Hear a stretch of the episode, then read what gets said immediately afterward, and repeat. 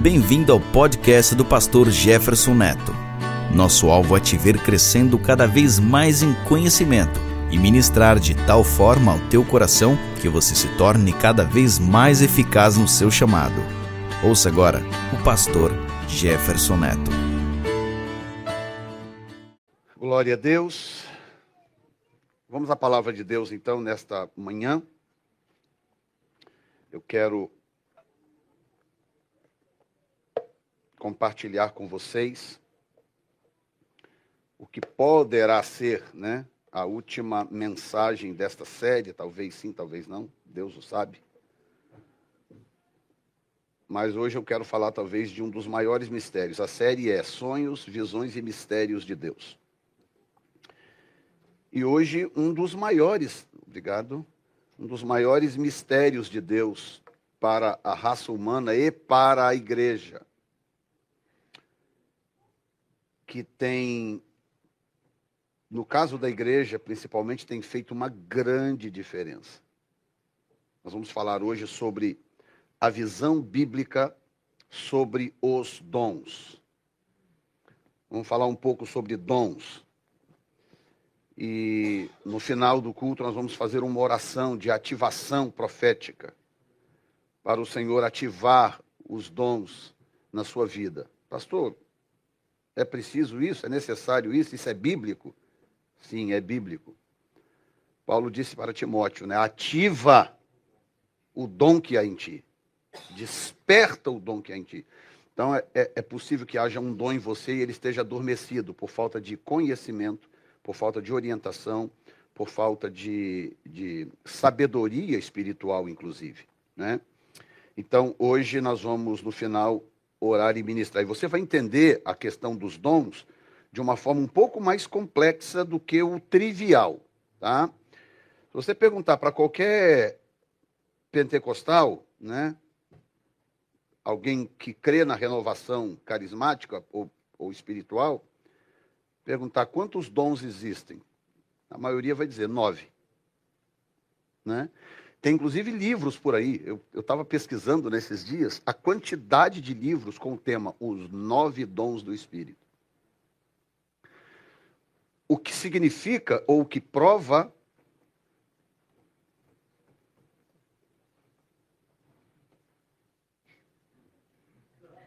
sem pressão no, no, no Julian, gente, aqui, ó. Aqui, ó. Thank you very much. Aplausos para o Julian, gente.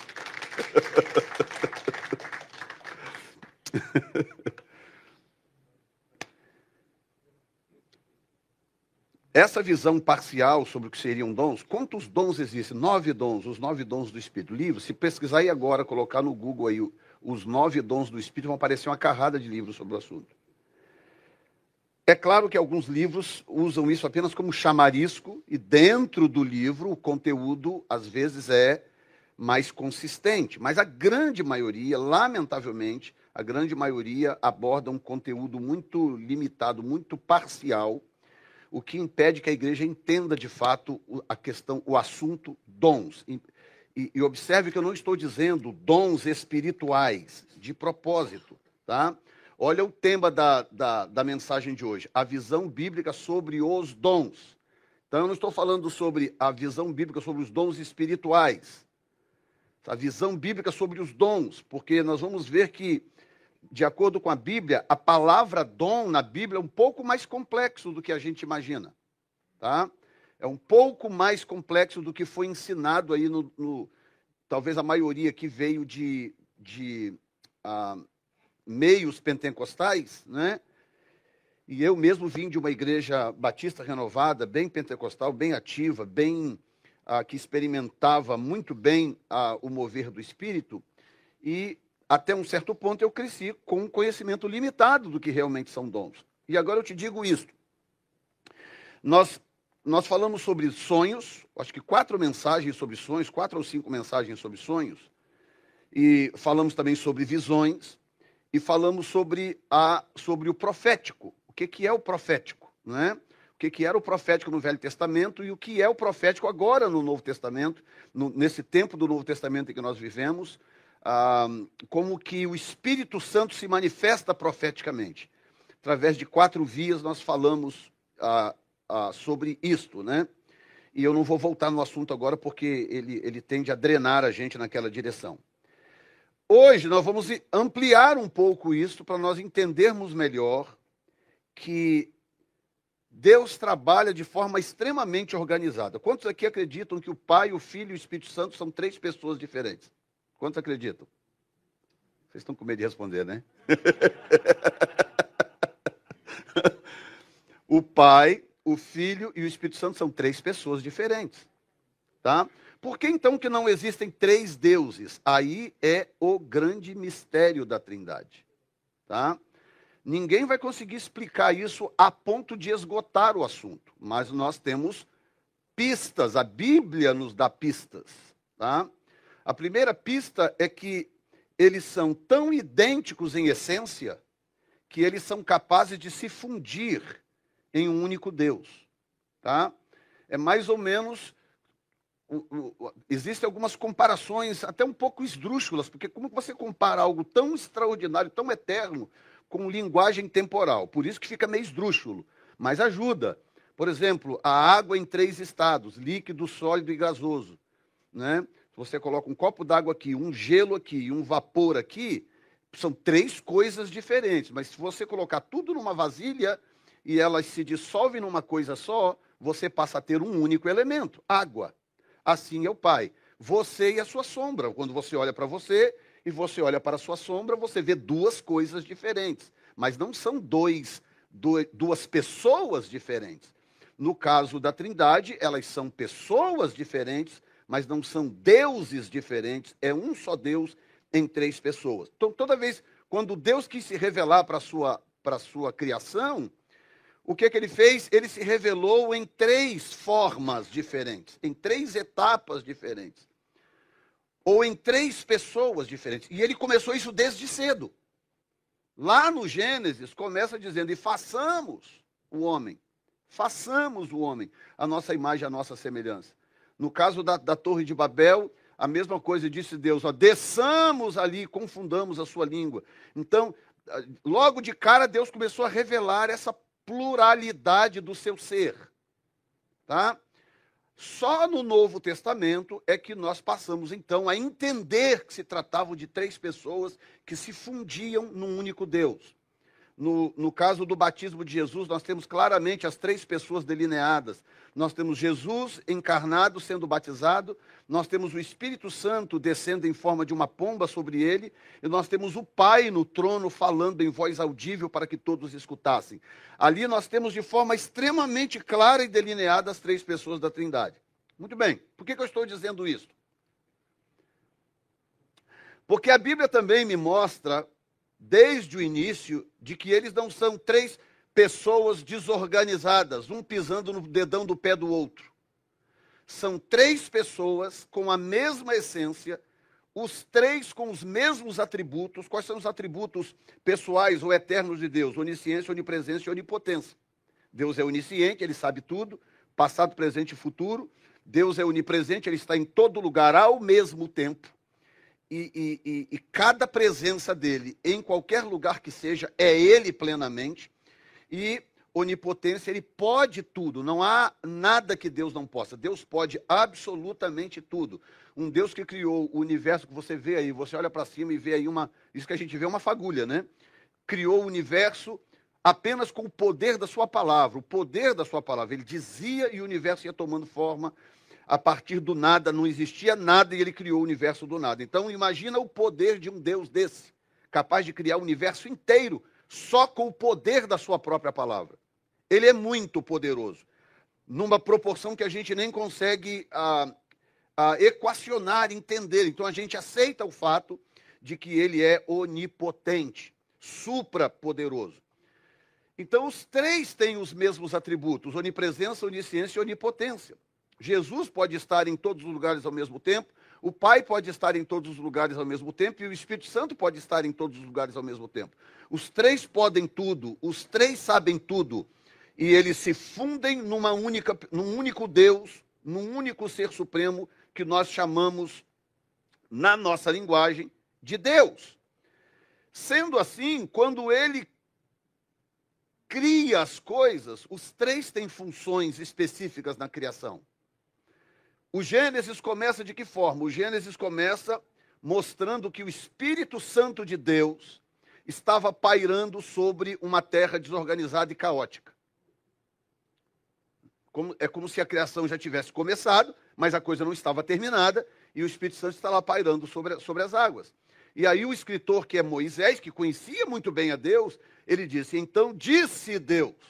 Ele está dizendo: o Espírito Santo está lá pairando sobre as águas, e disse Deus. Então, só aí nós já vemos duas funções diferentes na criação.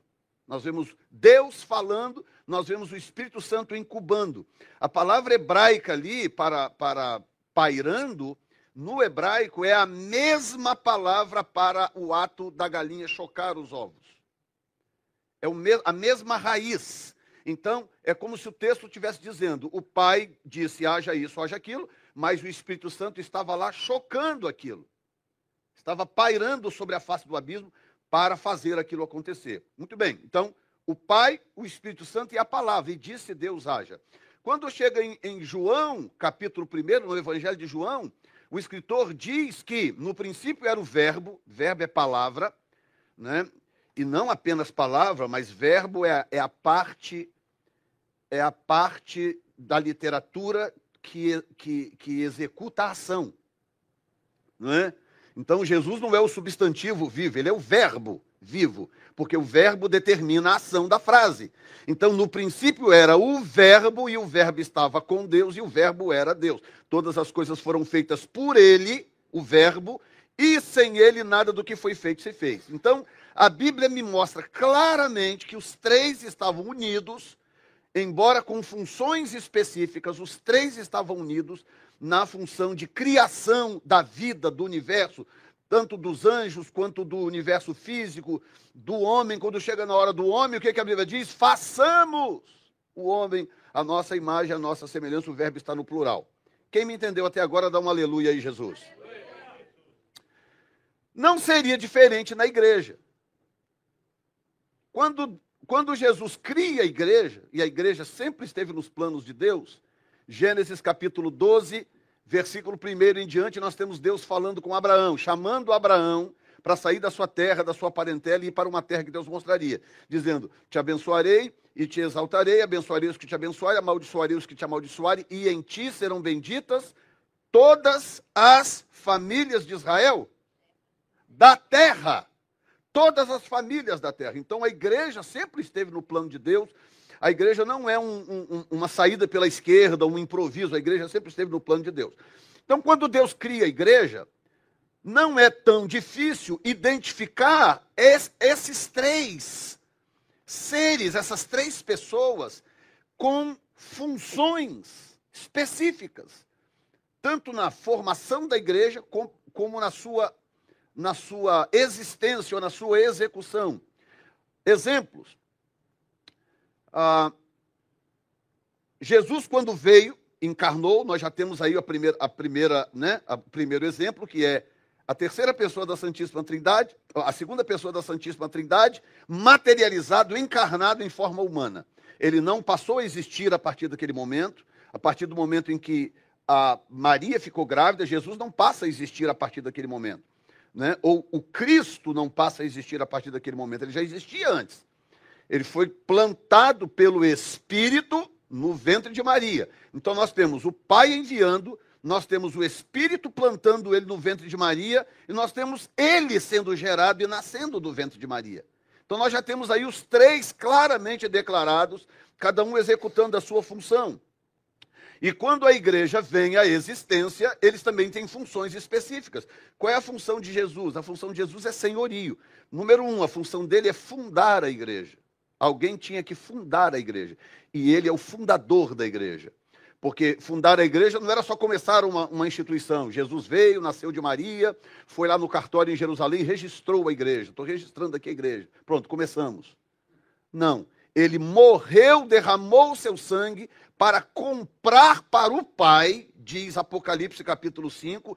Ele comprou para o Pai pessoas de toda tribo, língua e nação, e para o nosso Deus, diz o texto, os constituiu reis e sacerdotes, e eles reinarão para sempre. Então ele veio comprar essas pessoas. Comprar por quê, pastor? Porque depois da criação de Adão, que foi criado perfeito, bonito, belo, formoso e charmoso, o que, que acontece? Adão pecou, se separou de Deus e, e caiu num, numa, num, num, num espiral desastroso e toda a sua descendência passou a nascer com aquele mesmo estigma, com aquela mesma marca, que é a marca do pecado.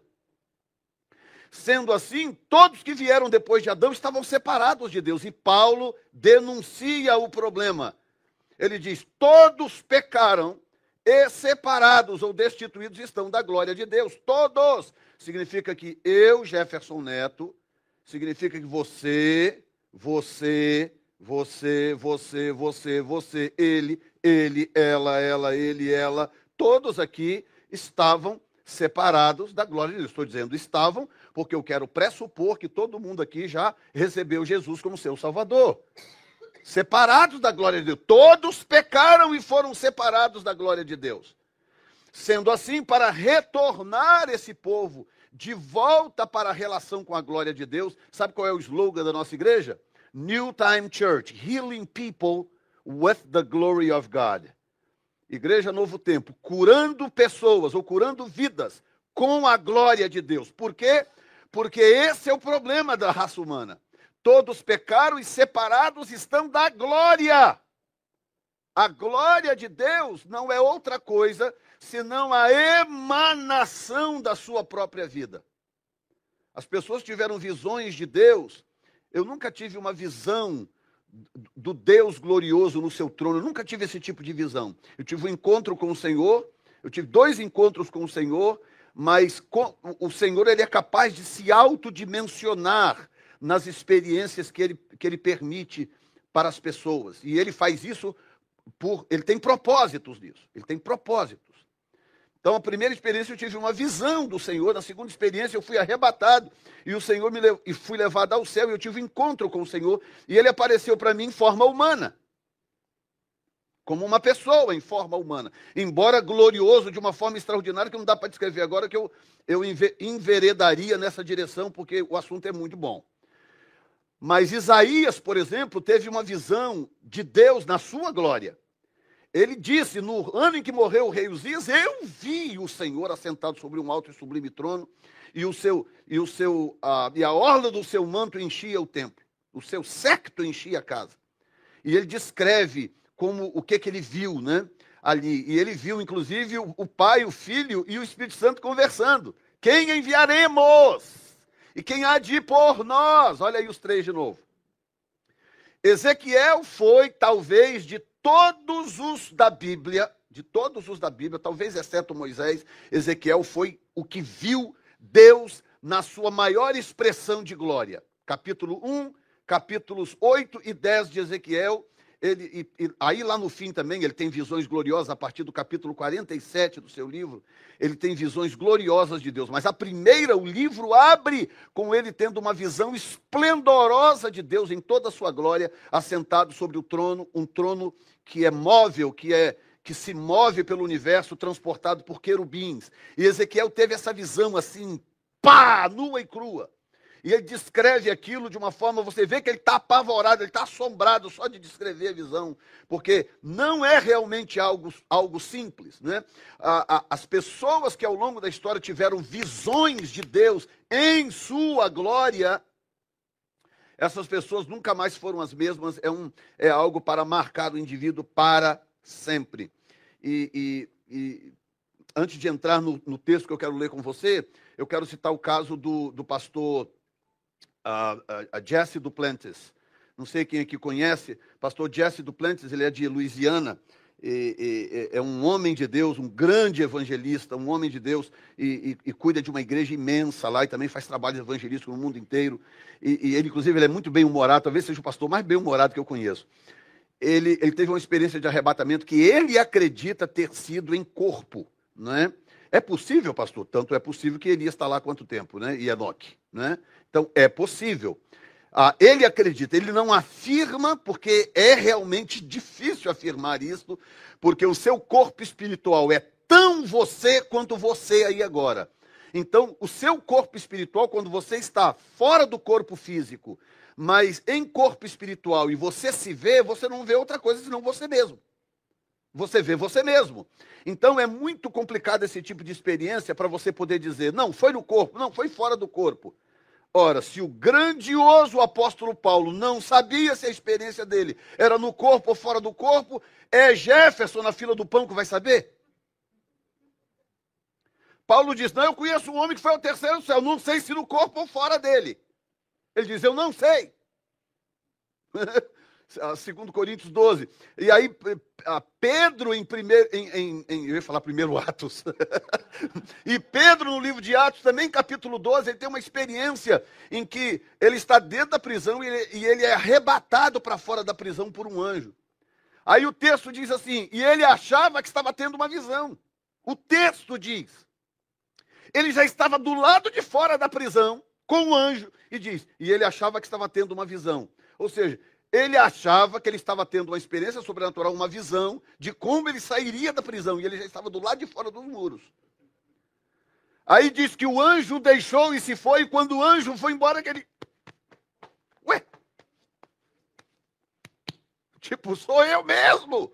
Eu estou aqui do lado de fora. Ele estava livre, do lado de fora, porque esse tipo de experiência é muito difícil de descrever e é muito difícil de equacionar. Então, ele diz, ele diz, eu acredito que eu, que eu fui levado em corpo, porque, dentre outras coisas, a experiência toda que ele conta, depois quem entende inglês, vai aí no, no YouTube e procura a experiência de arrebatamento do pastor Jesse Duplantis. É uma das mais incríveis que eu já ouvi até a data de hoje. Porque quando ele estava lá, o anjo que o transportava de um lado para o outro tinha um, um, um cesto de frutos e ele tinha que comer aquele fruto constantemente, porque se ele não comesse aquele fruto, ele desfalecia. Ele, ele tinha que comer o fruto. Quando o efeito daquele fruto ia passando, ele começava a perder forças. E ele tinha que comer um outro fruto para se manter dentro da experiência. E então a, a, ele é levado diante do trono de Deus, e quando ele chega diante do trono de Deus, ele descreve o que ele, o que ele vê, é uma coisa impressionante. Ele diz, ele é muito engraçado, ele fala de uma forma engraçada. Mas ele diz assim: Olha, eu, uh, o que eu posso dizer para vocês é ele dizendo que ele estava olhando o, o, Senhor sentado sobre um trono, aquela adoração tremenda, os, os anjos, tudo que é descrito na Bíblia, e, e, e, e a mão de Deus no, no, no, no encosto do trono, assim e, ele, e ele diz ele que ficou observando o dedo da mão de Deus, ele dizendo, o dedo da mão de Deus. E o dedo mexia assim, mexia. E, e ele fala, e ele diz assim, ele fala, olha, é, um, é uma coisa tão difícil de descrever. O que eu posso dizer para você é o seguinte: que se aquele dedo mexer fora do lugar, o universo é vaporizado em um segundo. O poder que emana de Deus, ele descreve, o poder que emana dele é tão absurdo, é tão fora da nossa capacidade de compreender, que se fosse possível ele fazer um movimento brusco fora do planejado, tudo iria pelos ares. É muito poder. Então ele descreve isso, ah, ah, ah, e, e, isso coaduna com, com uma série de coisas que a Bíblia diz. Então, antes de eu ler o texto, eu quero, eu quero fazer uma pausa e dizer o seguinte um disclaimer, né? um disclaimer. A igreja não conhece a Deus, a igreja como um todo, não conhece a Deus da forma devida, e por uma série de razões que não vem ao caso aqui agora, eu não quero parecer que eu estou lançando cobrança sobre vocês, mas por falta de conhecimento bíblico, falta de tempo para frequentar a casa de Deus, falta de espírito de adoração, falta de oração, falta de uma série de coisas, a igreja não conhece a Deus da forma que Deus gostaria de ser conhecido. Diga comigo, Deus deseja ser conhecido de mim. Ele quer que você o conheça, ele quer se revelar. Deus tem o prazer de se revelar. O prazer. Pastor, então por que ele não sai se revelando por aí? Ora, a própria Bíblia diz: ele diz assim: escondo o rosto da casa de, de Judá para que eles me busquem. A própria palavra diz isso. Os profetas falaram essa, essa, o mesmo que eu estou dizendo aqui, com frases diferentes. Praticamente todos os profetas disseram a mesma coisa. Deus meio que se esconde de propósito para provocar em você a busca, para que você deseje encontrá-lo, para que você queira. Então, aplicando isso agora no que nós vamos falar daqui para frente, como que Deus faria para criar um, um, organismo vivo como é a igreja e se relacionar com esse organismo, que é um organismo espiritual, mas também terreno, também físico, um organismo natural. Nós estamos aqui agora num ambiente sobrenatural, não é verdade? Há anjos aqui nesse lugar, embora não possamos ver. O Espírito Santo está aqui nesse lugar. Nós temos aqui dons em ebulição. Eu estou usando o meu dom. O Eliezer acabou de usar o dele. O Zé Carlos usou o dom dele aqui agora há pouco. A Zandra usou dela. Você adorou, cantou, também usou os seus dons para Deus. Nós estamos num ambiente de coisas sobrenaturais e espirituais. Amém? Mas estamos também num ambiente natural. Essa cadeira não foi fabricada por um anjo. Essa cadeira foi comprada. Foi fabricada em algum lugar, provavelmente da China. Né?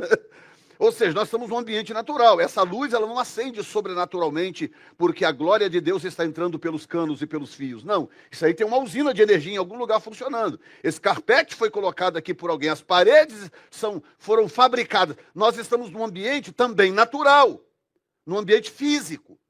Você é físico, você também tem o seu lado natural humano. Então, como que Deus faria para se pode colocar por ali assim, para se manifestar, para criar um organismo vivo que é a igreja, um organismo sobrenatural, mas que também é natural, e manter esse organismo funcionando 24 horas por dia em sintonia com ele? Como? Só existe um caminho. E esse caminho chama-se dons. Dons.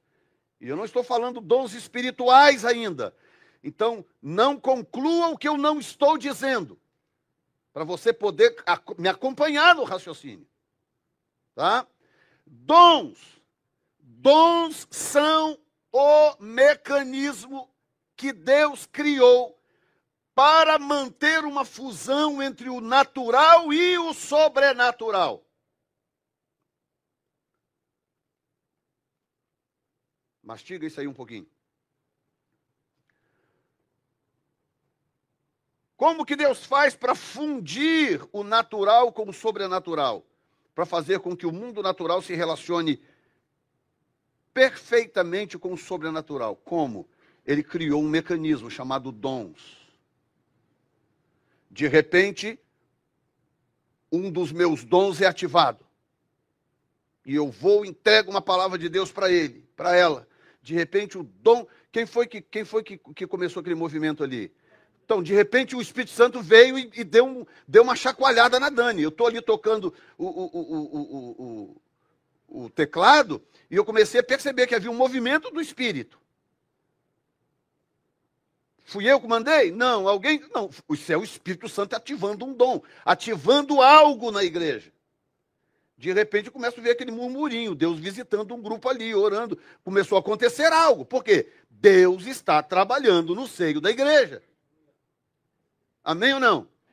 Então, qual é o mecanismo de fusão do natural com o sobrenatural? Diga comigo. Os dons. São os dons. Então, vamos começar com um texto muito conhecido da Bíblia, embora mal entendido na Bíblia. Vamos começar por ele. Que diz o quê? A cerca, dá para vocês verem ali? Dá, né? Porque vai ser importante por causa das, das cores. Então, tente acompanhar ali pela televisão. 1 Coríntios, capítulo 12, versículos 1 ao 11, embora do 1 eu pule para o 4. Acerca dos dons espirituais, não quero, irmãos, que sejais ignorantes. Se você olhar o título, o, o, o, a Bíblia online não dá, não dá títulos normalmente, mas se você abrir a sua Bíblia aí agora, 1 Coríntios capítulo 12, você vai ver que tem um título aí. Qual é o título que está aí? Acerca dos dons espirituais. Quantos sabem que esse título aí não é inspirado? Quantos sabem que esse título aí não tem a mesma autoridade do texto bíblico? Quantos sabem? que isso aí foi colocado por quem organizou o texto, por quem traduziu ou organizou o texto. Então, a pessoa lê o texto e fala: ah, Isso aqui está falando de dons espirituais, então acerca dos dons espirituais. Ele põe o título lá. O problema é que os neófitos, principalmente os novatos, eles pegam a Bíblia e tudo que está ali dentro é santo. Tudo que está ali dentro é inspirado, e não é verdade. Inspirado ali é só o texto bíblico. Aquelas notas de rodapé, os númerozinhos no meio do texto, os títulos, aquele ali é tudo invenção humana. É uma contribuição humana. É um, é um mal tremendo, é um pecado tenebroso, pastor? Não! Alguém tinha que fazer alguma coisa para poder tornar a Bíblia num livro, um livro ah, ah, acessível, fácil de se manusear. Mas não podemos esquecer que Fora o texto em si, o resto ali é tudo adição. Por que, que eu estou dizendo isso? Porque quando você lê o cabeçalho desse texto, o que, que acontece? Você pode estar sendo induzido a um mau entendimento do texto. Porque o texto pode estar dizendo mais do que aquilo que o cabeçalho diz. E às vezes nós somos desviados por isso. E aí o verso 1 diz: Acerca dos dons espirituais, não quero, irmãos, que sejais ignorantes. Ora, há diversidade de dons, diga dons. Mas o Espírito é o mesmo. Há diversidade de. Não, eu continuo, o 5. E há diversidade de. Verso 5, gente, olha para lá. De. Mas o Senhor é o mesmo. E há diversidade de. Mas é o mesmo Deus que opera tudo em todos. Mas a manifestação do Espírito é dada a cada um para o que for útil. Ok, vamos parar por aqui por enquanto. Depois nós vamos falar do, do versículo 8 até o versículo 10, que é de onde as pessoas tiram a ideia de que existem nove dons do Espírito. Tá? Nós vamos falar sobre isso depois.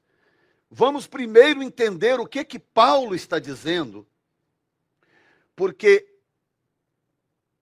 dons de forma híbrida são um mistério de Deus. Como que é possível, vou descer aqui, Tony, como que é possível alguém liberar uma palavra, alguém que não te conhece, dizer exatamente o que está se passando com você, uma palavra profética de algo que vai acontecer com você amanhã ou semana que vem. E aquilo acontece. Como que isso é possível? Como que um ser humano pode saber o futuro do outro? Como que um ser humano pode profetizar e descrever exatamente o que está acontecendo com o outro? Como que isso é possível? Por isso que é um mistério de Deus. São mistérios de Deus. Os dons, de um modo geral, são mistérios de Deus. Como que alguém pode impor a mão sobre o doente, orar por ele ele ser curado imediatamente? Igual aquele testemunho que eu coloquei agora na, na, na, na, na rede social.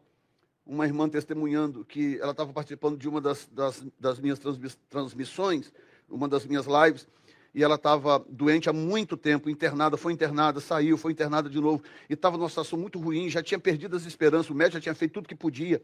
E ela está lá naquela situação e, e assistindo uma das, das, nossas lives, assistindo. E aí eu lembro, né? De, depois ela contou o testemunho, eu fui lembrar. E eu naquela live, de repente, o Espírito Santo me, se moveu em mim. E eu falei: tem uma pessoa agora, nesse momento, doente, está doente há muito tempo e já tentou, os médicos já tentaram e não consegue melhorar, mas o Senhor manda dizer que ele vai te curar. Você vai sentir um calor da ponta do seu dedo do pé e esse calor vai subir pelas suas pernas acima até chegar no alto da sua cabeça e quando isso acontecer você será curada. Eu dei essa palavra. Eu sabia para quem que eu estava falando? Não. Eu sabia quando aquilo ia acontecer? Não. Esses são mistérios de Deus. Falei e a vida que segue, né? Tem mais coisa pela frente, a vida segue. E aí, de repente, eu dou de cara com esse testemunho dessa irmã na internet. Ela postou, ah, fez um tag do meu nome, e eu fui e repostei também. E ela contando, eu estava doente, assim, assada há muito tempo, fui para o hospital, saí, fui de novo, saí. E ela contando a história dela. Depois você pode entrar lá e ler no meu Facebook. Tem o um vídeo, o vídeo dela doente, até ela, né, o, o, antes e o depois. E ela falando, e aí de repente o pastor Jefferson falou, ó, oh, você vai sentir um calor na ponta do dedo, não sei o quê, não sei o quê, não sei o quê. E aí, quando foi no final daquele dia, ela se levantou, foi diante do espelho no, no, no, no banheiro e falou: Senhor, aquela palavra foi para mim, eu sei que foi para mim. E, mas, mas e aí, o senhor vai fazer ou não vai fazer? E ela está na frente do espelho ali, de repente ela começou a sentir um calor na, na, na, na, ponta do dedo do pé, começou a esquentar, esquentar, e foi subindo perna acima, foi subindo, subindo. Quando chegou no alto da cabeça, ela estava completamente curada, está curada até hoje, para a glória do Senhor. Como que isso é possível? Me explica. Como? A única explicação é que isso é um mistério de Deus. Nós não sabemos exatamente como Deus faz essas coisas. Então a palavra mistério por si só já acende uma alerta em mim de que aquilo é algo que precisa ser eh, estudado. Eu preciso dedicar tempo àquilo. É o caso dos dons. Não adianta eu ler esse texto e falar, ah, já entendi, o Espírito Santo tem nove dons. Para começar, o texto está em português, e isso foi escrito em grego. Como é que eu posso ler um texto em português que foi escrito em grego e achar que eu já entendi o texto? Então, o que, que acontece? Nós vamos ler de novo esse texto agora com. Está vendo essas, essas partes marcadas em, em bege? Nós vamos ler esse mesmo texto agora com essas palavras em bege, adicionando as palavras gregas em relação a essas bege. Olha bem como é que o texto ganha uma outra dimensão. Tá? Acerca dos dons espirituais, que em grego é pneumáticos, acerca dos pneumáticos, não quero, irmãos, que sejais ignorantes. Ora, há diversidade de carismas, mas o Espírito é o mesmo. Há diversidade de diaconias, mas o Senhor é o mesmo. Há diversidade de energemas, mas é o mesmo Deus que opera tudo em todos. Mas as faneroses do Espírito é dada a cada um para o que for útil. Então, Paulo está escrevendo o texto em grego todo ele em grego, e ele cita cinco palavras. Cinco palavras. Ele fala de pneumáticos, ele fala de carismas, ele fala de diaconia, ele fala de energemas e de faneroses. Cinco palavras gregas que estão traduzidas como dons espirituais, dons, ministérios, operações e manifestações do Espírito. Ok? E quando ele começa o texto, em grego, em grego, ele não usa a palavra dons. Paulo não diz na sua língua grega que ele está escrevendo, ele não diz acerca dos dons espirituais. Não quero, irmãos, que sejais ignorantes. Não tem essa palavra lá no original. Não tem. Isso aqui é uma foi o que os tradutores encontraram porque os tradutores entenderam que Paulo estivesse falando de dons. Ok? Quem está entendendo, gente? Mas a palavra pneumático, se você observar, deixa eu pegar aqui um, um outro note para me ajudar, que eu quero correr, não quero segurar você aqui além das duas e meia. o aleluia do, do irmão Ronaldo foi completamente desesperador. aleluia. E hoje eu vou pregar aqui à vontade. O jogo é só sete e meia. Não tem jogo à tarde. E, então, o jogo da seleção brasileira, eu estou falando, né? Ok. Então, Paulo está falando de cinco coisas: pneumáticos, carismas, diaconia, energema e faneroses, ok? O pneumáticos e o faneroses, pneumáticos e faneroses, eu não vou falar agora, porque esse, esse os dois estão interconectados e eles, e eles têm a ver com o fim da mensagem, ok? Antes de qualquer coisa, eu prefiro que vocês entendam os carismas, a diaconia e os energemas tá? Essas três palavras gregas que são traduzidas no texto como dons, ministérios e operações. Diga comigo, dons, ministérios e operações. Nós vamos entender primeiro essas três coisas. Para eu entender o que que Paulo está falando aqui, se eu não entender essas três coisas, eu não sei o que, que ele está dizendo aqui. Aí eu vou fazer o que todo mundo faz. Quantos dons tem? Quantos dons existem? Nove dons. Por quê? Porque Paulo fala sobre eles em 1 Coríntios 12, 1, 11. É o, que, é o que todo mundo diz, porque é o que todo mundo acha que é. Então hoje nós estamos cavando esse poço um pouco mais fundo. Amém ou não? Muito bem. Todo mundo animado? eu estou muito animado. Eu preciso me controlar. Eu estou animado demais. Muito bem. Então nós vamos falar sobre carismas, diaconia e energemas. Como que, como que a gente descobre essas coisas? A Bíblia hoje é uma coisa extraordinária, porque hoje nós temos recursos para pesquisar a Bíblia que, que os grandes estudiosos não tinham há 200, 300 anos atrás. E, e eu não estou nem dizendo há dois mil anos atrás, mil e poucos anos atrás, quando ela terminou de ser escrita. Eu estou dizendo de, de, de 200, 300 anos atrás. Não havia recursos como nós temos hoje. Eu pego uma, uma, Bíblia, como eu tenho aqui no meu, no meu tablet, eu coloco ali a palavra carismas, eu coloco, eu quero saber todos os textos do Novo Testamento onde aparece a palavra carisma do grego. Eu dou um clique com o dedinho, o que, que acontece? Aparece uma lista de palavras de textos bíblicos onde a palavra carisma aparece. Eu vou e coloco a palavra diaconia do grego. Aparecem todos os textos na Bíblia onde essa palavra aparece e por aí vai. Então, aonde que Paulo introduz o assunto dons? Dons Paulo não introduz ele em Coríntios, porque Coríntios foi escrito depois de Romanos. Paulo introduz ele em Romanos. Romanos capítulo 12. A, a, diaconia, que é, na verdade, ele usa a palavra em Efésios doma, doma para diaconia, né, que são os dons para o ministério, Efésios capítulo 4, versículo 11, e energemas, que são as operações, como que Deus conduz a igreja. As operações são essas como que Deus conduz a igreja. Ele, ele fala em 1 Coríntios 12, 28. Então vamos começar com Romanos 12, ok? Versículo 1 ao 8. E daqui para frente eu vou manter sempre as palavras gregas em evidência para você entender do que, que estamos falando. Rogo-vos, pois, irmãos, pela compaixão de Deus, que apresenteis o quê? O vosso? O vosso quê? Corpo. Então começa por aí. Paulo não está falando de nada necessariamente espiritual. É, mas não é. Você vai entender por que depois. É, mas não é. Mas ele começa a linguagem falando de corpo e mente. Nesse momento, ele não vai falar de coisas sobrenaturais. Ele começa falando de corpo e mente. Ele diz: Rogo-vos, pois, irmãos, que pela compaixão de Deus, que apresenteis o, o, vosso corpo, os vossos corpos, em sacrifício vivo, santo e agradável a Deus, que é o vosso culto, o quê? Racional. Aí ele diz: e, e não vos conformeis com este mundo, mas transformais pela renovação da vossa mente. Então ele introduz o assunto falando de corpo e mente.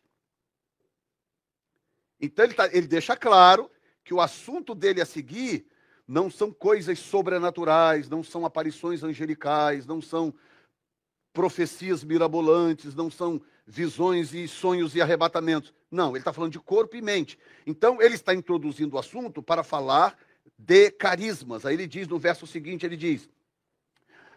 Ok, antes de qualquer coisa, ele diz: E não vos conformeis com este mundo, mas transformai-vos transformai pela renovação da vossa mente. Para quê? Olha bem, olha bem. Por que, que tem gente que diz, eu não sei o que, que Deus quer para mim? Quantas pessoas que você conhece que já disse isso um dia? Você eu sei que não. Mas quantos que você sabe que já disse isso um dia? Eu não tenho a menor ideia do que, que Deus quer de mim. O que, que Deus tem para mim. Ok? Então, vamos perguntar ao doutor Paulo onde é que está o problema. Ele diz: transformai-vos transformai pela, pela renovação da vossa mente, para que experimenteis qual seja a boa, agradável e perfeita vontade de Deus. Então, o assunto que está a seguir, ele vai te ajudar a entender qual é a boa e agradável vontade de Deus para a sua vida. Agora, responda, por favor, quem aqui nesta sala gostaria de saber qual é a vontade de Deus para a sua vida? Todo mundo, não é verdade? Todo mundo. Qual é o ser humano vivo que não gostaria de saber o que, que o Criador quer com ele? Que aceita passar a vida inteira na terra sem saber o que, que Deus deseja para ele, o que, que Deus quer com ele, o que, que Deus quer dele. Aí Paulo já começa falando: ó, o problema é muito mais natural do que sobrenatural. A questão é muito mais natural, ele disse, para que você entenda qual é a vontade de Deus. Verso 6. De modo que tendo diferentes carismas. Se você for no grego, no original está lá a palavra dons, a palavra carismas. Diferente de 1 Coríntios 12, verso 1, onde não há a palavra dons no original. Existe a palavra pneumáticos, não existe a palavra carisma. Aí ele diz: tendo diferentes carismas, segundo a graça que nos é dada, se é profecia, seja segundo a medida da fé, se é ministério, seja em ministrar, se é ensinar, que haja dedicação no ensino, ou o que exorta, use esse dom em exortar, o que reparte, faça-o com liberalidade, e o que preside, e o que preside com cuidado, e o que exercita misericórdia com alegria. Tá? Muito bem. Quando chega, aí está ali, vê 1 Coríntios 7,7. Olha o que, que Paulo diz em 1 Coríntios 7,7. Tá? Ele diz assim: porque quereria, ou seja, eu gostaria que todos os homens fosse, fossem como eu, ponto e vírgula. Mas cada um tem de Deus o seu próprio carisma. Isso é Paulo falando. Eu gostaria que todo mundo fosse como eu, porque Paulo doou a vida dele inteira a partir do momento que ele se converteu. Paulo, Paulo rompeu com tudo na vida e ele doou toda a sua vida em sacrifício pelo reino de Deus. Ele falou: Poxa, eu gostaria que todo mundo fosse como eu. Mas ele falou: Mas eu reconheço que, ele diz, que todos os homens, ele não está falando de crentes, ele não está falando da igreja, ele está falando de todos os homens. Ele diz: Mas eu sei que todos os homens, cada um, né, que todos os homens fossem como eu, mas cada um tem de Deus o seu próprio carisma, o seu próprio dom. Um de uma maneira e o outro de outro.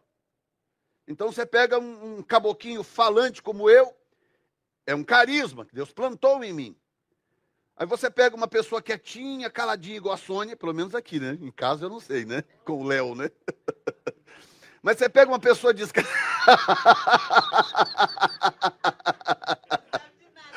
Não sabe de nada. Você pega uma pessoa caladinha igual a Sônia, ela tem um outro tipo de carisma que Deus colocou nela.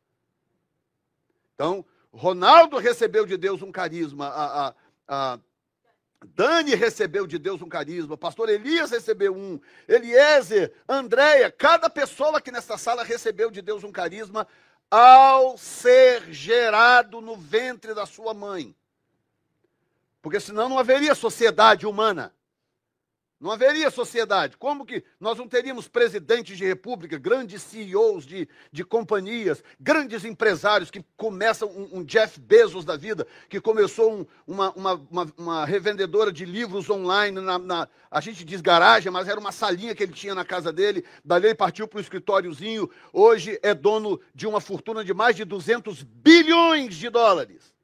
E ele começou com um computador velho, antigo, e vendendo livros online. O que, que, é isso? Isso é um carisma. O cara tem o carisma para administrar, para presidir. O cara tem o dom. E ele um dia descobriu isso, que ele tinha o dom para isso. Ele começou a trabalhar em cima daquilo que ele tinha potencial para fazer. Agora, quantas pessoas que. Vou montar meu próprio negócio, monta e quebra dois meses depois. Aí vou de novo, aí vai quebra de novo três meses depois. Porque a pessoa está tentando operar e funcionar fora do seu dom, fora do seu carisma. O carisma dele não é aquele, o dom dele não é aquele. Em alguns casos, eu não estou dizendo que toda pessoa que quebra é por isso. Há outras razões, mas é uma das causas. A pessoa não sabe qual é o próprio carisma. Então, o que é que Paulo está me dizendo no início do texto? Ele está dizendo o seguinte: você quer saber a boa e agradável vontade de Deus para a sua vida? Você precisa primeiro identificar qual é o seu carisma. Você precisa saber o seu dom, qual é o seu dom. Se você não souber o seu dom, vai ser difícil você transitar, você fazer as opções devidas. Igual a pessoa que a gente estava atendendo essa semana, né? Você já tentou isso, já tentou aquilo, você já tentou fazer. Não, você vê que a pessoa está perdida, porque a pessoa não. Tudo bem que nesse caso é uma pessoa que não, não conhece o Senhor da forma né, devida que poderia, que vai conhecer em nome de Jesus. Mas você vê claramente, ou seja, a falta de conhecimento do seu próprio carisma, do seu próprio dom, te impede de compreender o seu próprio Criador. Te impede. E aí Paulo diz: Não, eu queria que todo mundo fosse como eu, mas eu sei que cada um tem o seu carisma. Cada um tem o seu. Claro que eles se repetem, porque são 7 bilhões de pessoas no planeta Terra e, e, e não existe um carisma individualmente para todo mundo. Eles se repetem, mas mesmo se repetindo, por exemplo, Deus me deu um dom de ensino. Aí pega. Hoje descobrimos que o nosso querido Zé Carlos tem um dom de ensino. Quem gostou da aula do Zé Carlos? Pronto. Mas o dom de ensino, escute bem, o dom de ensino nele vai diferenciar do meu, por causa da personalidade dele. Então o dom se adapta à personalidade da pessoa. Porque senão todo mundo pregaria igualzinho, todo mundo ensinaria igualzinho, todo mundo cantaria igualzinho, todo mundo teria os mesmos métodos para presidir, todo mundo teria. Não. A, a diferença é que quando Deus coloca o, o carisma em mim, é esse carisma ele, ele, ele ah, tem uma palavra em inglês que é morphs, né? Que é ele toma a forma, ele toma a forma daquela pessoa. Quando quando Deus quando Deus quis expandir a liderança de Moisés em, em uh, números números 10 ou 11, não lembro agora, mas enfim, quando não, uh, uh, Êxodo Isso aqui é para dar um tiltzinho no cérebro. Deus vira para Moisés e fala assim: Moisés, você está. Jetro, né? Vem e fala: Moisés, você, tá... você vai morrer, rapaz. Você não pode ficar atendendo todo mundo sozinho. E o dia inteiro, o dia inteiro. Você precisa de, de gente para te ajudar. Aí Moisés vai orar a Deus. Deus fala assim: ok, reúne aí os, os anciãos, os, os... aí reúne 70 homens. Aí diz o texto: E Deus então tirou do espírito que estava em Moisés e colocou sobre os 70. Ora, o espírito é de quem? É de Deus. Então por que, que Deus não tira de si mesmo? Por que, que ele vai lá e tirar do de Moisés para colocar nos 70? Se o espírito é dele, é de Deus.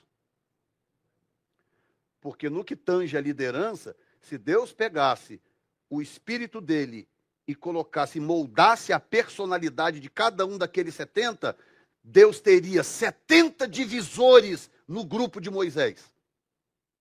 70 potencial divisores. Então o que, é que Deus fez? Deus pega do espírito dele que está em Moisés, já moldado ao seu temperamento, à sua personalidade, à sua história com Deus, à sua vida construída com Deus. Deus pega então uma porção daquilo e põe nos outros. Então os outros 70, eles tinham a sua própria autenticidade, eles não eram cópiazinhas de Moisés, mas eles estavam agora afetados pelo espírito de liderança que foi tirado de Moisés. Então eles agora representavam Moisés. Primeiramente. Estão entendendo? Dá para entender? Sim ou não? Sim ou não, gente? Me ajuda aí. Muito bem. Pedro 4,10, ele já traz o assunto mais para o meio cristão. Ele diz: cada um administre aos outros o dom o carisma como o recebeu, como bons despenseiros da multiforme graça de Deus. Por isso que os dois textos são importantes. Paulo está falando para todos os homens, Pedro está falando para os salvos. Tá? Então, nós estamos adorando a Deus ali, de repente, o Espírito Santo move o coração da Dani.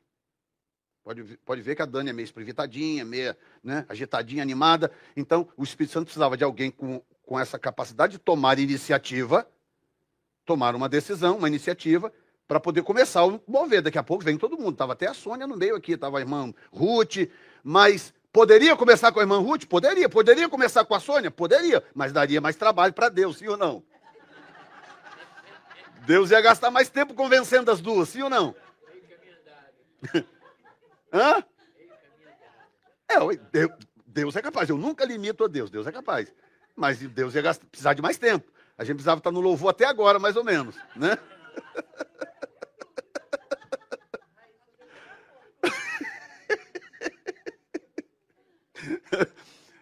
Amém ou não, gente?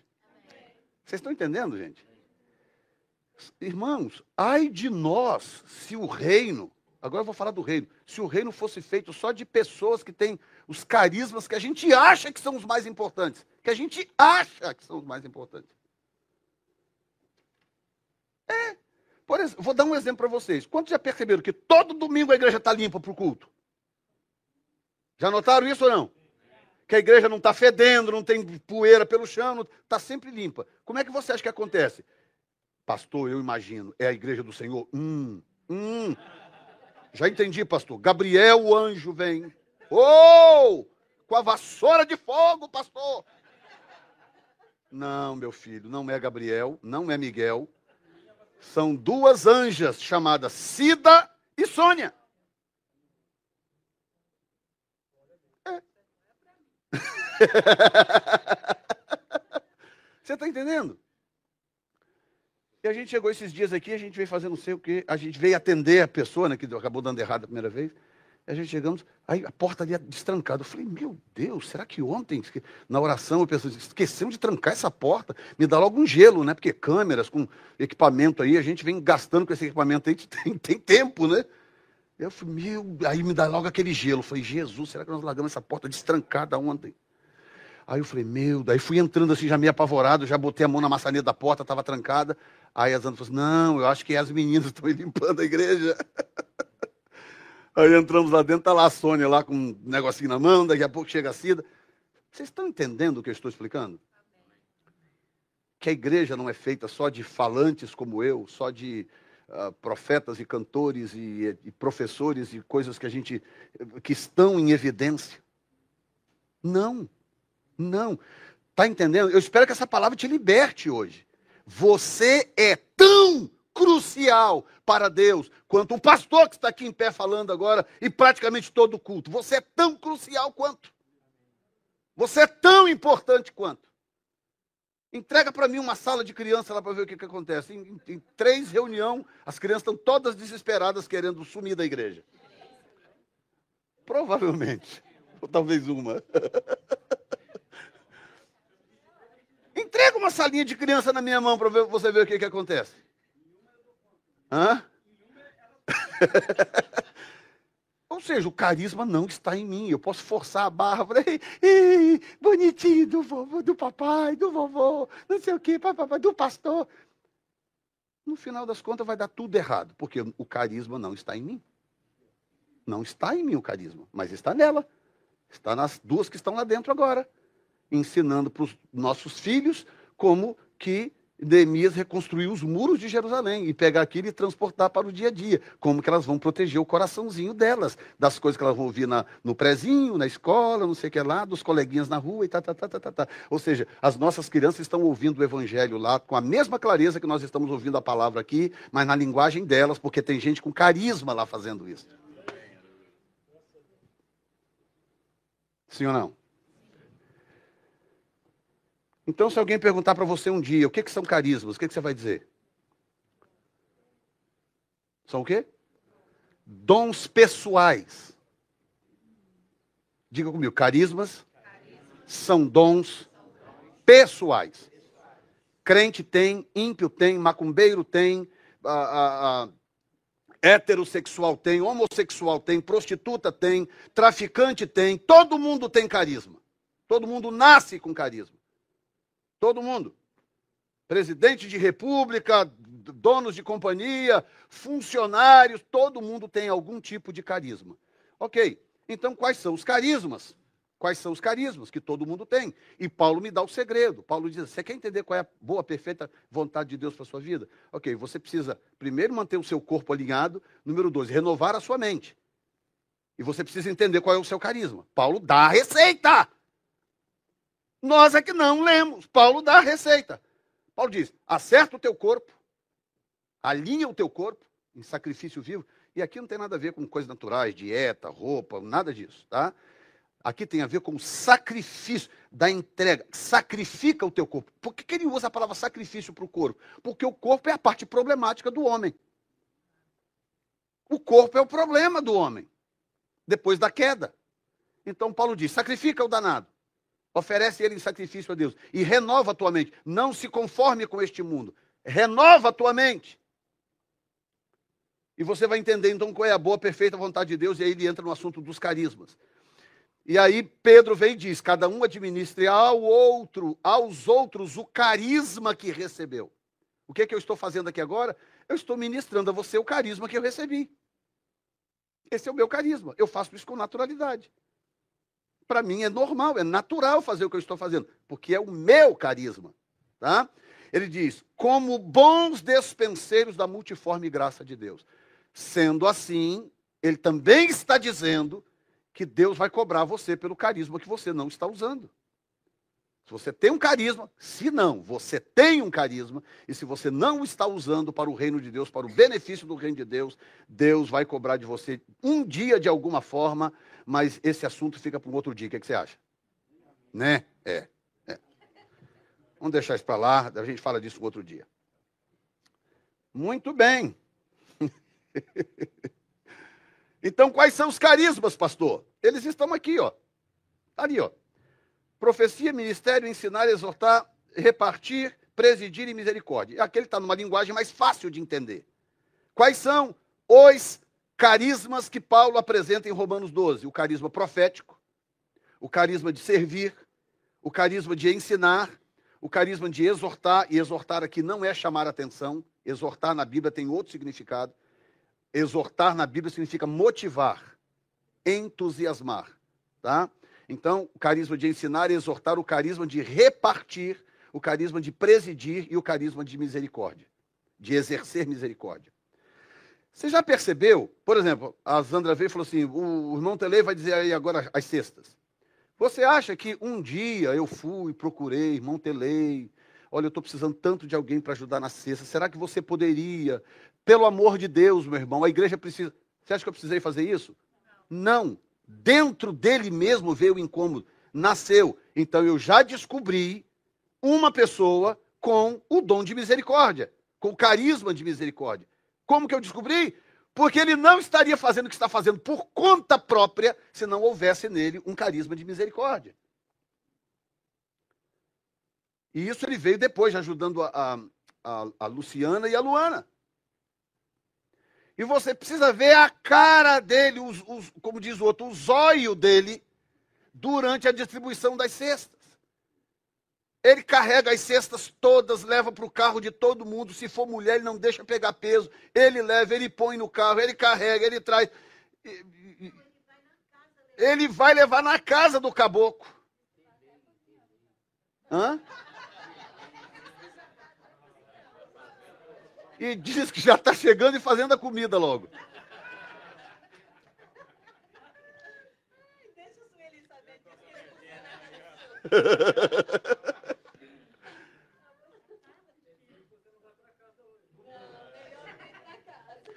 Explica para mim como que uma Madre Teresa de Calcutá gasta a vida inteira, inteira, cuidando de gente miserável e não consegue se desgarrar daquilo. Pastor, senhor está falando de uma pessoa católica. E daí? Você acha que é só crente que tem carisma? E quer saber? vou dizer mais. No campo da misericórdia, a Igreja Católica dá um banho na evangélica. Igreja Católica deixa a gente comendo poeira à distância no campo da misericórdia, do exercício da misericórdia. Porque eles aprenderam a identificar pessoas com esse tipo de carisma. Carisma da misericórdia. Pessoa olha para o outro sofrendo não aguenta. Não aguenta ver o outro sofrendo. Tem que fazer, eu preciso fazer alguma coisa. E, e, é uma, e é uma motivação interna que nem ela entende porque é uma coisa interna. Ela precisa fazer alguma coisa. E às vezes não tem recurso, não tem nada, sai, faz campanha, socorre, busca ajuda e, e pede ajuda. Eu fico, eu fico vendo aí, a gente coloca no, no, no, no, no Facebook aí quando precisa de ajuda, eu não é. Quando, quando precisou ajudar uma certa família aí, né? A Zandra, a DG colocou, meu Deus do céu, e teve, chegou uma hora que tem que parar, tirar o post. Corre lá e tira o post do ar. Porque começa a aparecer gente, começa a aparecer gente, começa a aparecer gente doando coisa. Aí tem gente que fala assim: olha, eu não tenho dinheiro, mas eu posso pegar a pessoa e levar no médico. Eu não tenho nada aqui para doar, mas eu posso levar a pessoa lá no médico. Vocês estão entendendo, gente? O que, que é isso? Isso é carisma. E eu estou falando aqui só de um, que é o de misericórdia. Quisera eu ter tempo agora para poder te explicar todos os sete. Todos os sete. Gostaria de ter esse tempo. Não tenho, podemos voltar nisso um dia. Mas uma coisa é certa: nós temos 7 bilhões de pessoas no planeta Terra. Cada uma dessas 7 bilhões tem um desses sete carismas. Um desses sete. Tem gente que tem um carisma profético. Até os não convertidos, pastor, até os não convertidos. Todos têm. Aqueles que não se converterem, não conhecerem o Senhor, vão ser explorados pelo diabo no carisma que tem. Sabe o que é uma das artimanhas do diabo? Não sei se alguém já esteve envolvido com o espiritismo. Sabe o que, que as pessoas fazem para atrair para si pessoas com carisma profético para o espiritismo?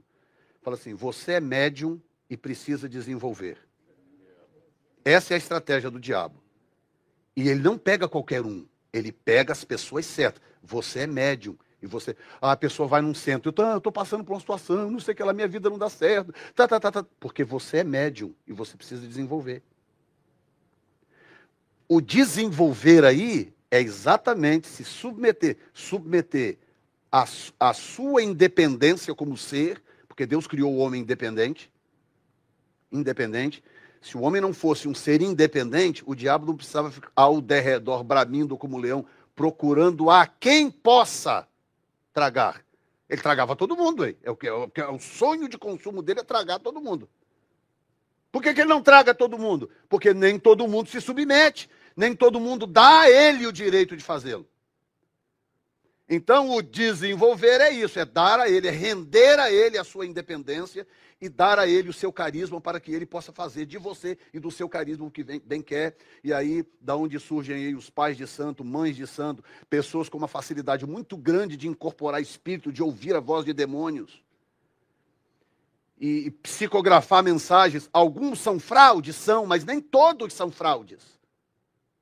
São pessoas que estão de fato ouvindo vozes e acham que são vozes de pessoas que morreram. Estão ouvindo vozes de demônios e não sabem, mas estão ouvindo. Muitas delas estão de fato ouvindo. Estão transcrevendo aquelas coisas. Quem são essas pessoas? Pessoas que nasceram com carisma profético e não se converteram, portanto, não estão sendo usados pelo Espírito Santo e vão ser usados por algum tipo de espírito em algum lugar. O dom de servir. Já viu pessoas serviçais que fazem, servem com amor? Tem gente que você precisa pedir, convencer, né? Forçar a barra, né? Ô, fulano, poxa, ajuda aí, não sei o que e tal. É ou não é? Outros não. Posso dar um exemplo. Hoje eu vou dar exemplos aqui da igreja. O Chapoléu Colorado. O nosso Chapoléu, o nosso MacGyver. Léozinho é só para Sônia. O nosso Léo. Gente, esse Léo é, um, é, um, é, é uma coisa. Tem explicação. Primeiro, que ele tem solução para tudo. Número dois, ele só vê solução, ele não enxerga problema. Que Deus te conserve assim, viu, brother? Ele só vê solução. Léo do céu, olha aqui, Léo, agora esse negócio aconteceu assim, tal, tá, o teclado. Aí, pastor, mas eu vou ver aqui depois, não sei o que lá, fica tranquilo.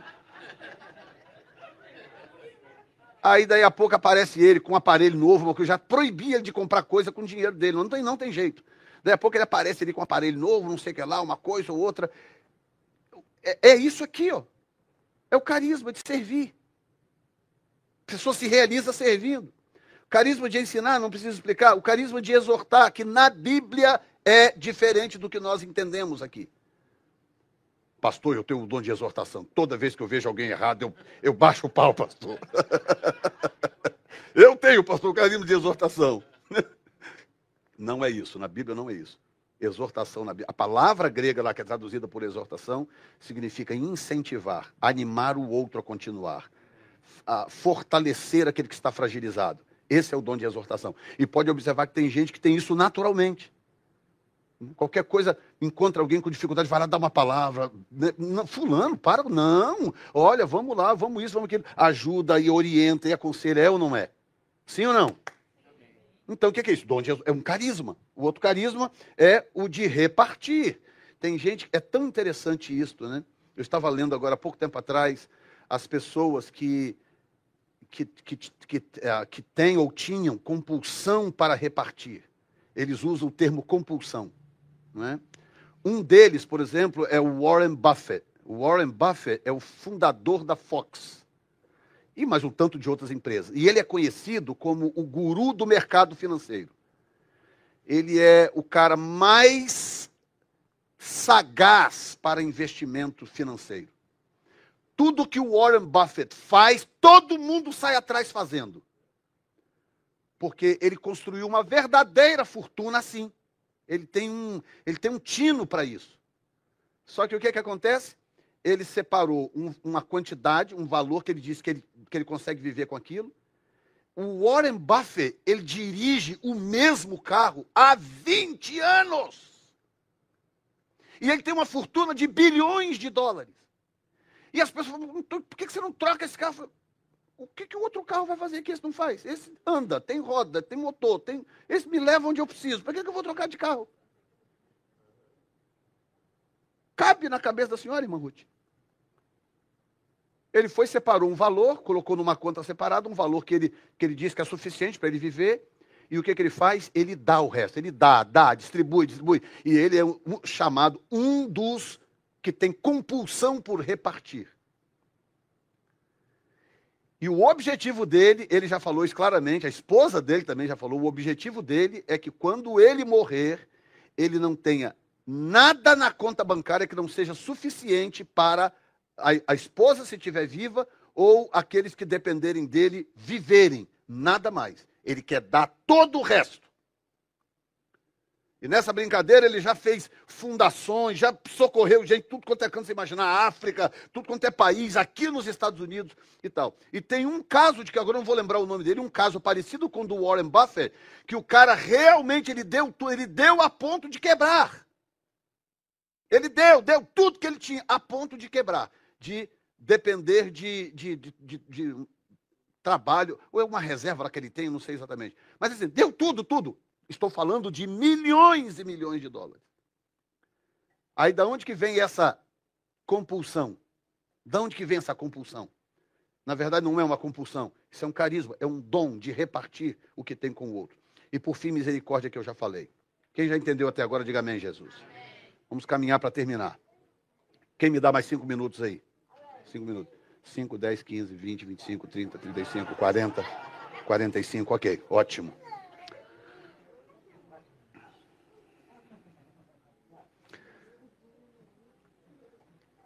Então nós falamos de carismas.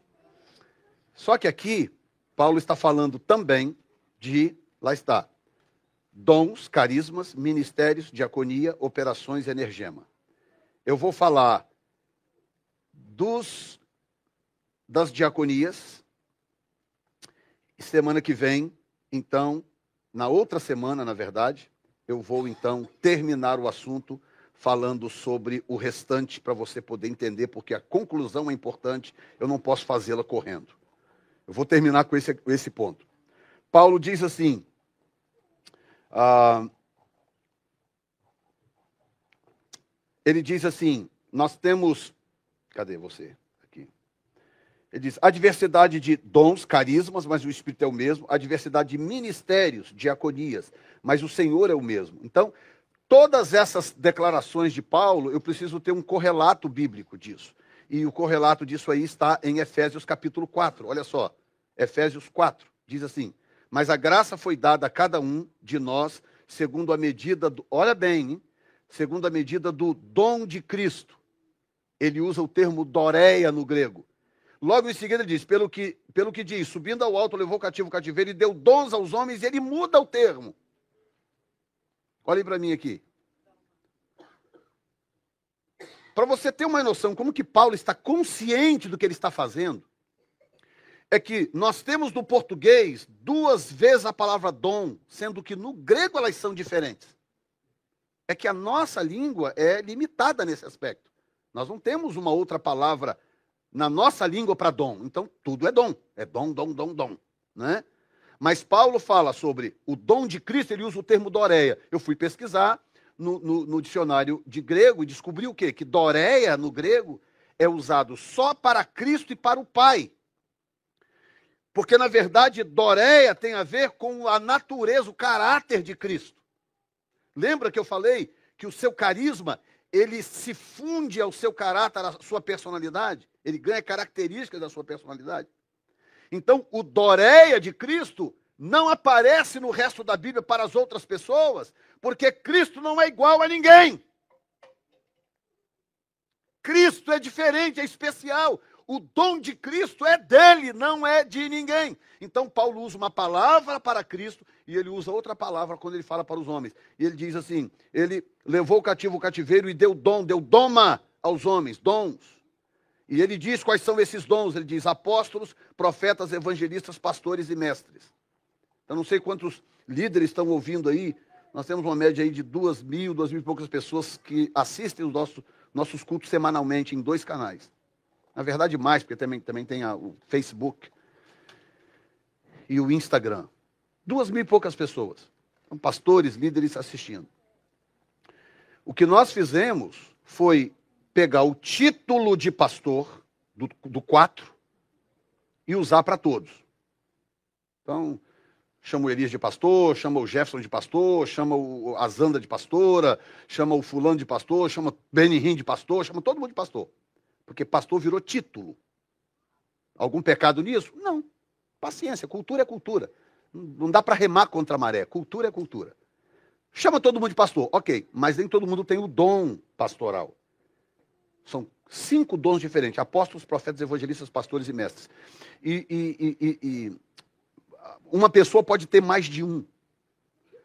Inclusive, o seu dom, o seu dom ministerial, ele também está de certa forma ligado ao seu carisma, o que significa que você pode exercer um outro dom ministerial temporariamente. Você pode exercê-lo temporariamente.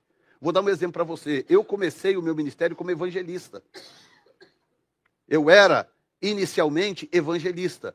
O nosso ministério em, em, em Colatina, no Espírito Santo, era completamente completamente diferente disso aqui. Completamente. Não dá nem dá para descrever o quão diferente era, não dá para descrever. Era absurdamente diferente o nosso ministério lá. Voltado para a libertação, todo o culto, nós, tínhamos, nós pastoreávamos uma igreja grande, quando nós saímos de lá tinha mais de mil pessoas. Nós tínhamos um culto de libertação às terças-feiras, lotava de gente, aquele era demônio caindo para todo lado, aquela coisa, gente vomitando doença. Lá na igreja tinha uns baldes, um monte de balde que ficava empilhado no cantinho assim, porque começava a orar na igreja, começavam os demônios se manifestavam, as pessoas vomitavam as coisas no chão. E guess what? Quem é que ficava por ali com, orientando os baldes? Quem é? Paninho de, de, de, de, pano de chão. Olha lá, ó. E as obreiras, lógico. Deus fez coisas extraordinárias, vimos curas milagrosas, vimos coisas maravilhosas, é verdade. Coisas tremendas. Era o que Deus precisava naquele lugar, naquele momento. Um dia chegou para mim o pastor Noel Quinlan, pai do David Quinlan, para quem conhece aí o cantor, eu pastoreei o irmão dele, né, o, o irmão do David, o Mark Quinlan. Pastor Noel foi na igreja pregar uma vez, uma campanha, uma conferência, e, e, terminou a conferência, ele, ele, ele falou assim, eu tenho uma palavra de Deus para te dar, mas tem que ser na sua casa. Aí fomos para casa no final do, do, do, do, evento no domingo. Zanda preparou aquela mesa bonita de café e tal, e ele virou para mim e falou assim, eu tenho algo de Deus para te dizer, mas você não vai gostar de ouvir. Então eu falei, pastor, eu te conheço, te respeito, sei que você é um homem de Deus, se vem de Deus, eu vou receber. Ele falou assim: é de Deus, eu vou te dizer, mas você não vai gostar. Ele falou. Eu falei, ok, pastor, fica à vontade. Ele pegou e falou assim: Deus manda te dizer que ele vai tirar você desta igreja, vai levar você para o exterior e ele vai mudar o teu ministério. Seu ministério não vai se parecer com nada disso, você não vai ficar no Brasil e ele vai te levar para o exterior. E ele estava certo, eu não gostei porque a essas alturas já estávamos há oito anos na igreja, pegamos uma igreja pequena, era do tamanho, do tamanho dessa aqui quando nós começamos lá. Na verdade, até menor, né? Tinha umas, 30 e poucas pessoas arroladas, 30 e poucas pessoas. E aí é que nós tivemos culto lá, tinha três, quatro pessoas no culto, num, num tempo que cabia 800 pessoas. Pare e pensa. E aí, realmente não gostei. Eu falei, o quê? Eu pensei comigo, what? Eu passo oito anos aqui, como pão que o diabo amassou, passa esse aperto danado. Deus abençoa, a igreja cresce. Agora que eu estou ganhando um salário decente, morando num lugar decente, Deus está falando que vai me tirar daqui e me levar para um outro lugar. Eu pensei comigo, come on! Isso lá dentro. Eu, eu, eu, amém, pastor, mas lá dentro estava aquela coisa fervendo. E eu falei, Deus vai mudar o seu ministério. Aliás, antes dele dizer. Ah, não, foi depois. Aí deu essa palavra, ok. E eu fiquei com aquilo, eu falei, não, não é possível, não é possível, não é possível, não é possível. E foi passando o tempo, passando o tempo. Eu fiquei lá 10 anos. Ele me entregou essa palavra, eu estava com uns 8 anos, 7 anos e meio, 8 anos de igreja. Passou mais ou menos uns meses, uns, uns sei lá, uns, uns, seis meses, menos de um ano mais ou menos. Eu estava na igreja um dia, ah, eu estava ajudando no louvor com violão, lá na igreja tocando, e a presença de Deus lá e tal. Eu estou tocando, de repente, começou uma gritaria na igreja. Eu estou falando de uma igreja grande, para 800 pessoas. Começou uma gritaria na igreja. Ah, o pessoal gritando, gritando. Gente caiu pelo banco, aquela coisa. Umas pessoas, umas pessoas até eu acho que se machucaram, bateram a cabeça. E eu estou de olho fechado assim, tá aquela gritaria. Aí eu abro o olho assim. Eu estava no altar tocando assim. Eu abro o olho. Tinha um homem entrando pela igreja. Um homem de pele parecendo indiana, essa pele indiana. A, a, essa cor meio jambo, meio. Era uma pele diferente ele estava entrando pela porta da igreja, a igreja era comprida, assim, longa lá embaixo, e a porta era tipo assim, ó, entrava assim de lado para a igreja. E, e, começou aquela gritaria, de repente eu abro o olho e eu vejo aquele homem entrando pela porta da igreja, assim, com roupa de, de, de, de exército. Tipo um general, assim. Aquele homem, cabelo liso, preto, liso, negro, liso, aqui na altura do ombro, assim aquela cor reluzente, um, um, uma cor escura reluzente. E eu e eu tô com, com, com violão assim, era um violão Taylor, que aqui é caro. Aqui custa um Taylor barato, aqui custa 1.500 dólares, um barato. Um Taylor bom aqui é 3 mil, 3 mil e poucos dólares. Aqui, você imagina quanto que custava lá no Brasil. Compramos financiados em 300 prestações suaves, né? E eu tô aqui, frisei assim, eu tô vendo aquele homem, entrou pela porta da igreja assim, e a igreja empavorosa, a igreja empavorosa, todo mundo gritando, falando em línguas, aquela, aquela gritaria na igreja. E eu, e eu frisei assim com o violão, e ele veio andando na minha direção, veio andando na minha direção assim, com aquela roupa de, de exército, aquela roupa enorme. Eu falo exército, mas você está entendendo. Aquela roupa de general, um monte de estrelas assim, de divisas, aquele cabelo preto na altura do ombro assim. Ele veio, chegou perto de mim assim, na minha frente assim. Me ajuda aqui alguém, vem cá. Eu estou com o violão aqui. Ele veio andando pela igreja assim, aquele caminho longo. Ele chega perto de mim, na minha frente assim, na minha frente, e falou assim: Eu vim trocar suas divisas. E ele vai, mete a mão no meu ombro, assim, puxa algo. Eu não vi o que, que era. Ele mete a mão no meu ombro assim, puxa algo e pega com a outra mão assim, põe de volta no lugar. Quando ele colocou assim, eu me estribuchei no chão, quebrei um violão Taylor de dois mil dólares. O chão era todo de, de cerâmica. Estribuchei pelo chão afora. E ele, feliz da vida, deu as costas, saiu pela igreja, saiu pela porta da igreja e foi embora.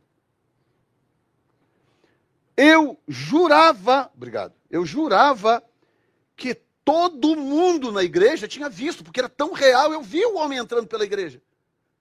E aí fiquei ali no chão um período, levantei e falei: alguém sabe quem é esse homem? Alguém sabe que homem é esse? Que homem, pastor?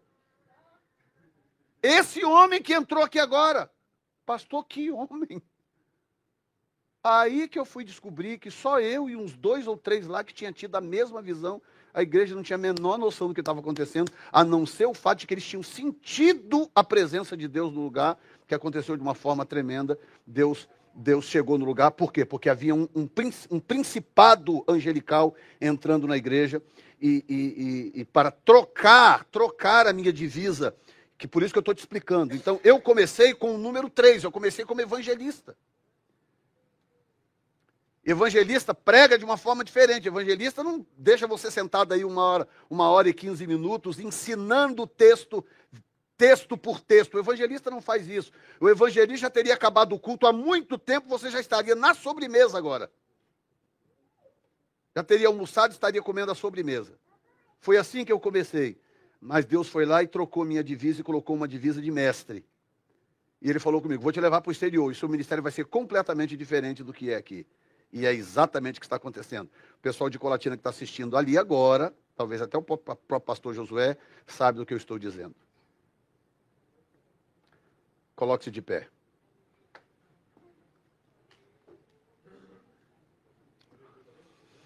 É até bom eu parar essa mensagem por aqui, eu vou te explicar por quê. Porque eu preciso fazer dois, duas orações diferentes. Uma hoje e a outra na próxima, quando eu concluir essa mensagem. A primeira oração que eu preciso fazer hoje é para Deus ativar o seu carisma. Pastor, o senhor vai fazer alguma coisa para me ajudar a identificar o meu carisma? Yes! Mais à frente, eu vou distribuir um questionário para você responder esse questionário e esse questionário vai te ajudar a identificar o seu carisma. Qual é o seu carisma? Então isso vai acontecer um pouco à frente. E antes que o pessoal online me bombardeie de mensagens, quando eu for distribuir na igreja, eu vou colocar esse questionário online disponível para as pessoas que quiserem baixar o questionário. Você vai saber qual é o seu carisma. Mas mesmo antes desse questionário de você saber, eu quero orar agora, porque eu quero que Deus ative o seu dom. Eu não aceito dons dormentes aqui mais. Eu quero que Deus ative o seu. Seja qual for o seu dom. E entenda uma coisa, eu e a Zandra somos um casal curado. Nós não temos ciúme de ninguém, nós não temos medo de perder lugar para ninguém, nós não temos reserva com ninguém, nada. Se você tem um carisma, é de Deus e você é submisso, bota esse carisma para fora. Eu quero ver Deus te usando, eu quero ver Deus usando você. Quisera eu, num futuro muito próximo, eu ficar só sentadinho ali, vivendo de renda, e vocês todos trabalhando e botando essa igreja para caminhar para a glória do Senhor. Quisera eu que o seu dom apareça de tal forma que chegue a um ponto em que a, a, a, igreja, não só a igreja cresça numericamente, mas a igreja se expanda, se espalhe. Um dia eu vou tirar os prints, vou fazer isso. Vou, vou pedir o Julio até para fazer isso. Entrar lá na página do, do, do, do, do YouTube e do, e do Instagram e tirar os prints do número de mensagens que eu recebo de pessoas pedindo ajuda, socorro, pessoas pedindo abertura de igrejas em lugares específicos. Que eu não tenho como fazer, eu fazer, eu ir lá e fazer. Então Deus tem que levantar carismas, Deus tem que levantar gente. Amém? E Deus é tão maravilhoso que ele pega uma pessoa que você jura que. Quem imaginava que os primeiros missionários enviados pela New Time Church e queria arrebentar numa cidade do Brasil seriam Alexandre e que nós nem conhecíamos há, há, há um ano atrás? Alguém imaginava que seriam eles? Não. Então, enquanto uns dormem, enquanto uns vão se afastando do que Deus tem para eles, Deus vai trazendo outro. E eu disse isso aqui há três anos atrás. Que Deus ia trazer gente de longe de fora e iam ocupar lugares aqui. Eu falei isso. Falei ou não falei? Está acontecendo diante dos nossos olhos. E a minha função como pastor, não é promover ninguém e nem abater ninguém. A minha função é reconhecer quando Deus está promovendo alguém e reconhecer quando Deus está abatendo alguém. É a única função que eu tenho é essa. Quem promove é Deus e quem abate é Deus. E, e, e, e de quem se põe no caminho. Amém? E eu olho aqui, eu vejo um tanto de gente que Deus está para levantar, está para estabelecer, e Deus está para honrar, porque carisma você tem, não te falta carisma. Você pode levantar as suas mãos para o alto. Estufa o peito e repete comigo: Senhor, eu sei que o Senhor me deu um dom, um carisma, porque o Senhor tem propósito comigo. Eu posso não saber ainda qual é, mas saberei, porque o Senhor me ama tanto, que o Senhor levantou alguém para me esclarecer. Eu não viverei desconectado do meu carisma. Eu vou servir ao Senhor. Eu vou prosperar no teu reino. Eu serei uma ferramenta poderosa nas tuas mãos, porque todos os carismas são importantes. E o Senhor me deu um. Em nome de Jesus. Diga eu ativo. Diga eu aceito ativar o dom que há em mim, o carisma que me foi colocado por parte do Senhor para a glória do teu nome. E desta forma eu saberei qual é a tua boa, santa e perfeita vontade. Em nome de Jesus. Diga amém. Dê um aplauso ao Senhor então. Ei! Glória a Deus. Podem se assentar. Já que você foi abençoado por este podcast, compartilhe com alguém que também precise de uma palavra de encorajamento. Deus te abençoe.